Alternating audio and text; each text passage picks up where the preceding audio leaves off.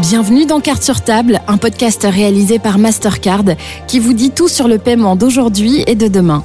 Nos finances sont souvent au centre de nos préoccupations, mais en tant que consommateurs, comment prendre les bonnes décisions pour notre argent? À travers cette série d'épisodes, nous lèverons le voile sur le monde du paiement et donnerons les outils pour régler n'importe quel achat en toute tranquillité. Parmi les sujets que nous allons aborder ensemble aujourd'hui, il y a le contrôle de nos données bancaires, les moyens à notre disposition pour simplifier les transactions quotidiennes comme les remboursements, et enfin comment assurer la protection de ces précieuses données financières. À mes côtés, Henri de Warhead pour Mastercard et Kim Van Esbroek pour la banque Aeon. Bonjour et bienvenue à vous. Bonjour. Bonjour. Pour commencer, est-ce que vous pourriez vous présenter, s'il vous plaît? Oui, euh, je suis Kim Van Esbroek, responsable pour euh, Ion Bank euh, en Belgique. En fait, qui est Ion Bank? Ben, on est tout neuf. On s'est établi au marché belge euh, en 2020 comme une banque digitale avec une offre pour les consommateurs et les clients professionnels. Et à côté de ça, on livre nos services également euh, à des tiers comme des marchands ou des fintechs qui n'ont pas la licence et qui voudraient intégrer des, des services financiers dans, dans leur offre. Oui, bonjour à tous. Henri de Warret, je suis le country manager pour Mastercard en Belgique. Alors Mastercard, c'est une entreprise de technologie active dans le paiement. Les Belges nous connaissent surtout des, des cartes de crédit, hein, les cartes plastiques, euh, mais on est aussi présent dans les cartes de débit avec la marque Maestro, qui est surtout utilisée pour payer à l'étranger. En Belgique, nous sommes bien équipés d'un point de vue bancaire. Et si je dis cela, c'est parce que les chiffres parlent d'eux-mêmes. Hein. Oui, tout à fait. Euh, en fait, on a plus de comptes bancaires en Belgique que des Belges. Donc, on parle de 19,4 millions de comptes bancaires au total. En plus, on a une grande base de clients établie en Belgique, une forte connaissance euh, de notre clientèle au niveau financier et la digitalisation s'est accélérée ces dernières années. Euh, C'est en effet de la pandémie en fait qu'on était tous enfermés chez nous et on a pris euh, tous nos affaires à travers notre smartphone même pour euh, consulter notre balance chez notre banque. En effet, ça fait beaucoup de comptes. Est-ce que c'est pas un peu complexe pour les Belges de savoir exactement combien d'argent ils ont avec de nombreux comptes et donc différentes applications? On peut dire que c'est complexe, mais de l'autre côté, il y a des applis qui existent qui euh, qui groupent en fait tous tes comptes bancaires. Donc, euh, à travers d'un seul appli, euh, il y a la possibilité de regarder l'ensemble de tous tes comptes, indépendamment de la banque qui est liée avec un mot difficile, on dit l'agrégation de comptes. Donc en fait, ça c'est un exemple d'une législation européenne qui s'appelle PSD2. Donc euh, le PSD2 donne vraiment le pouvoir et le contrôle auprès euh, des consommateurs qui lui est maître de ces données financières. À nouveau un acronyme pour un règlement européen. Les consommateurs peuvent facilement s'y perdre. Hein. La plupart des gens connaissent le RGPD. Est-ce que ce règlement est similaire au RGPD On peut faire la comparaison dans, dans le cas que le RGPD, ben, par exemple, l'école de mes enfants me demande ma permission pour autoriser qu'il y a des photos qui sont prises de, de mes enfants peuvent être publiées dans, dans la brochure de l'école. Ben, sur euh, toute une même manière, en fait, euh, moi je suis euh, contrôleur de mes données financières et moi je donne mon accord à des tiers pour utiliser mes données dans un contexte autre du contexte de ma banque. Et donc ici, c'est l'effet de ce qu'on appelle l'open banking mais ça vient d'où en fait? Eh bien jusqu'à récemment, c'était vraiment les institutions financières, les banques, qui avaient accès euh, et qui protégeaient les informations financières des consommateurs. L'Europe a analysé cette situation et en fait, elle est arrivée à la conclusion que c'était un frein à l'innovation et peut-être même un frein à la compétition. Et donc, ce que l'Europe a fait, elle a fait quelque chose qu'elle fait très bien, elle a décidé de réguler.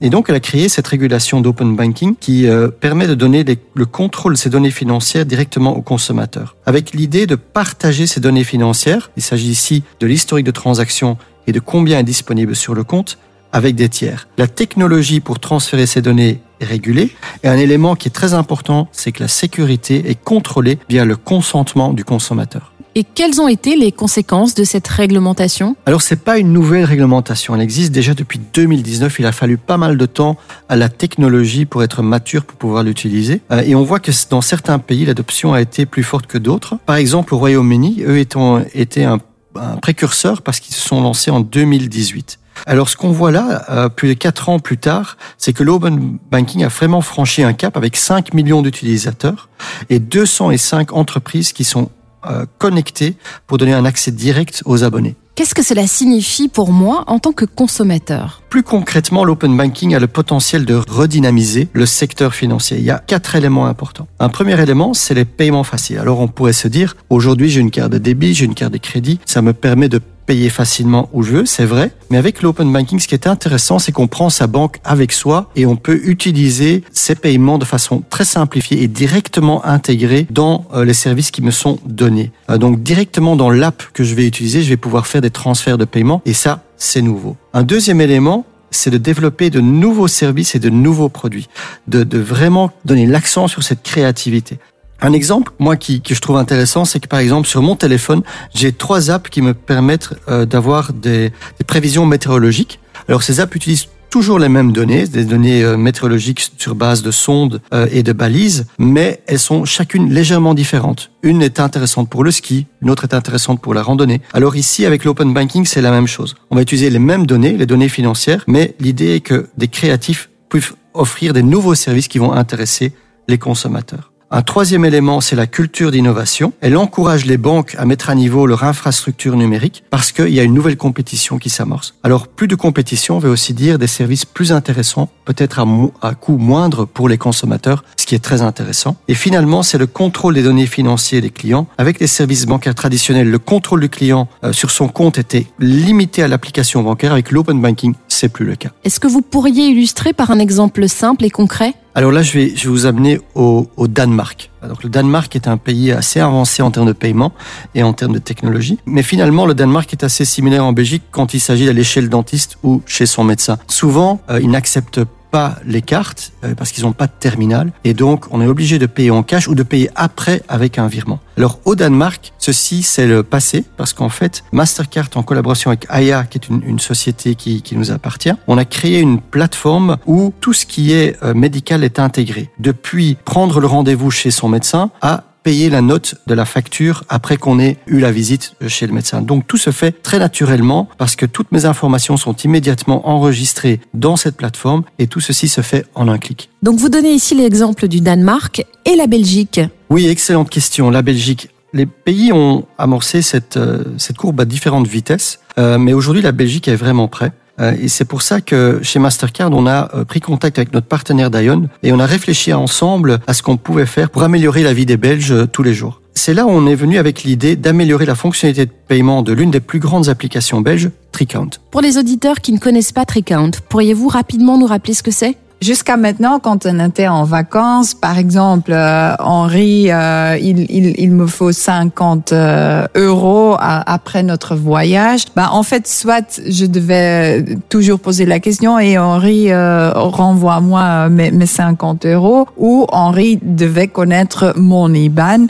pour me rembourser. Ben, à partir d'aujourd'hui, les utilisateurs de TriCount peuvent initier des paiements de n'importe où, à n'importe quel personnes de leur groupe TreeCount à tout moment. Donc tout est intégré dans l'application TreeCount et pas besoin de sortir de l'application pour faire des virements à des amis. Comment ça fonctionne exactement? Et euh, est-ce que c'est différent d'avant? Il faut pas du tout euh, quitter l'application TreeCount et comme cela, on peut nous connecter avec notre application bancaire. Tout est intégré euh, dans le contexte TreeCount et c'est là qu'on a travaillé ensemble, Ion Bank, Mastercard. Et ce que Ion Bank fait, c'est vraiment de relier l'application TreeCount au compte bancaire des utilisateurs. Et puis on initie les paiements. Et tout cela se passe sur le système du Mastercard Open Banking qui sert de colonne vertébrale pour permettre à atteindre toutes les connexions avec toutes les banques euh, dans le marché belge. Est-ce que c'est pas un peu risqué pour les consommateurs de partager leurs données financières avec une application comme TriCount, même si elle est belge? Pour le régulateur européen, euh, la sécurité était vraiment au centre de cette régulation. Pour les transactions de paiement, celles-ci sont aussi sûres que n'importe quel autre virement. Pourquoi? Parce qu'en fait, pour chaque transaction, il faut confirmer son paiement via ce qu'on appelle une authentification. Alors une authentification, c'est juste confirmer qu'on veut faire un certain paiement vers une certaine personne. Alors aujourd'hui, ça se passe très facilement via l'app bancaire, c'est-à-dire que on va pouvoir s'authentifier via son pouce ou via son visage en utilisant euh, la biométrie. Alors, qu'est-ce qu'il en est du, partage des, des, informations et des données, ce qui est aussi très important? Alors, le régulateur européen a créé euh, cette structure pour vraiment donner le contrôle aux consommateurs. Et ceci a été traduit dans euh, tout ce concept de consentement. Et donc, à chaque moment, le consommateur peut retirer son consentement, ce qui fait que le lien de données entre l'application et euh, la plateforme bancaire est cassé, n'est plus disponible et donc le partage s'arrête automatiquement. Est-ce que vous pourriez nous décrire dans quel cas actuel ou futur l'application de l'open banking va être avantageuse pour les consommateurs? Et d'ailleurs, quelles sont les ambitions d'Ion Bank et Mastercard dans ces cas d'usage? Alors moi j'ai habité euh, quelques années aux États-Unis et ce qu'on aperçoit très vite quand on vit là-bas, c'est que les prix sont différents qu'en Europe. Euh, le, le, textile, les vêtements sont pas chers, aller au resto c'est plus cher, acheter euh, de la nourriture c'est moins cher. Par contre, payer ou pour sa location euh, pour son appartement, ça c'est beaucoup plus cher. Et donc on est un peu perdu. Et c'est là où l'open banking m'a énormément aidé parce que j'ai utilisé une application qui s'appelle Mint, qui est un gestionnaire de finances personnelles. Concrètement, via l'open banking, l'app s'est connectée à ma banque, elle a downloadé toutes mes transactions financières, elle a commencé à les catégoriser, et donc pour moi, c'était facile de comprendre quels sont mes revenus et quelles sont mes dépenses. Alors tout ça, c'est bien, mais là où ça devient super intéressant, c'est que euh, l'application euh, via un algorithme, a commencé à me donner des offres qui pouvaient être plus intéressantes que ce que j'avais. Donc une offre pour mon assurance voiture ou une offre pour mon abonnement Internet. Et à ce moment-là, j'ai commencé à gagner de l'argent en utilisant l'open banking et ça, c'est vraiment intéressant. Un autre cas intéressant d'utilisation pourrait être le suivant. Donc, euh, j'ai envie d'acheter un e-bike. Hein. Je, vais euh, chez euh, le magasin avec des vélos, mais tout le monde sait qu'un e-bike, ça coûte beaucoup plus qu'un qu'un vélo classique. Donc, ce qui est intéressant. À ce moment-là, c'est que quand je donne mon consentement au magasin pour consulter et partager mes données financières, ben alors euh, le marchand peut, sur base de mes données, me proposer et me suggérer quel est mon budget, quel vélo et, ou quel e-bike rend dans ce budget disponible et m'offrir un crédit pour me permettre euh, d'acheter quand même ce e-bike et de me présenter avec un plan de versement personnalisé. Donc aujourd'hui, bah, il faut d'abord consulter ta banque et puis aller au magasin et puis je sais bah je peux acheter tel e-bike bah dans le futur tout sera euh, délivré comme service dans le magasin où je vais acheter mon e-bike. Le sujet est passionnant. Merci d'avoir partagé avec nous toutes ces informations. Pour terminer, est-ce que vous pourriez nous dire ce que vous voudriez que les auditeurs retiennent de l'open banking? Alors l'open banking c'est vraiment donner aux consommateurs le contrôle de ces données financières on ne va plus nécessairement à sa banque, sa banque vient avec soi. Euh, et ce nouveau cadre permettra à des esprits innovants de proposer des solutions qui changeront notre vie pour le mieux. Cette régulation aussi le potentiel de rendre le marché européen le plus innovant au monde. Et ça, c'est très intéressant pour des acteurs comme nous qui sommes actifs dans la finance. Ce qui est important, c'est dans tout cela, le open banking, c'est comme une voiture où le consommateur est au volant. C'est le consommateur qui choisit quel service il a envie de prendre, de quels acteurs. L'open banking permet toute une transparence pour que les données financières sont pas offertes que par des banques, mais aussi par des tiers parties. Et tout cela va stimuler l'innovation parce que de plus de cas de figure qui sont disponibles pour les consommateurs, de plus d'acteurs sur le marché qui, qui vont innover et ajouter euh, des services à côté de ça. Tout pour rendre la vie des consommateurs plus facile, plus vite, plus agréable au niveau euh, finance.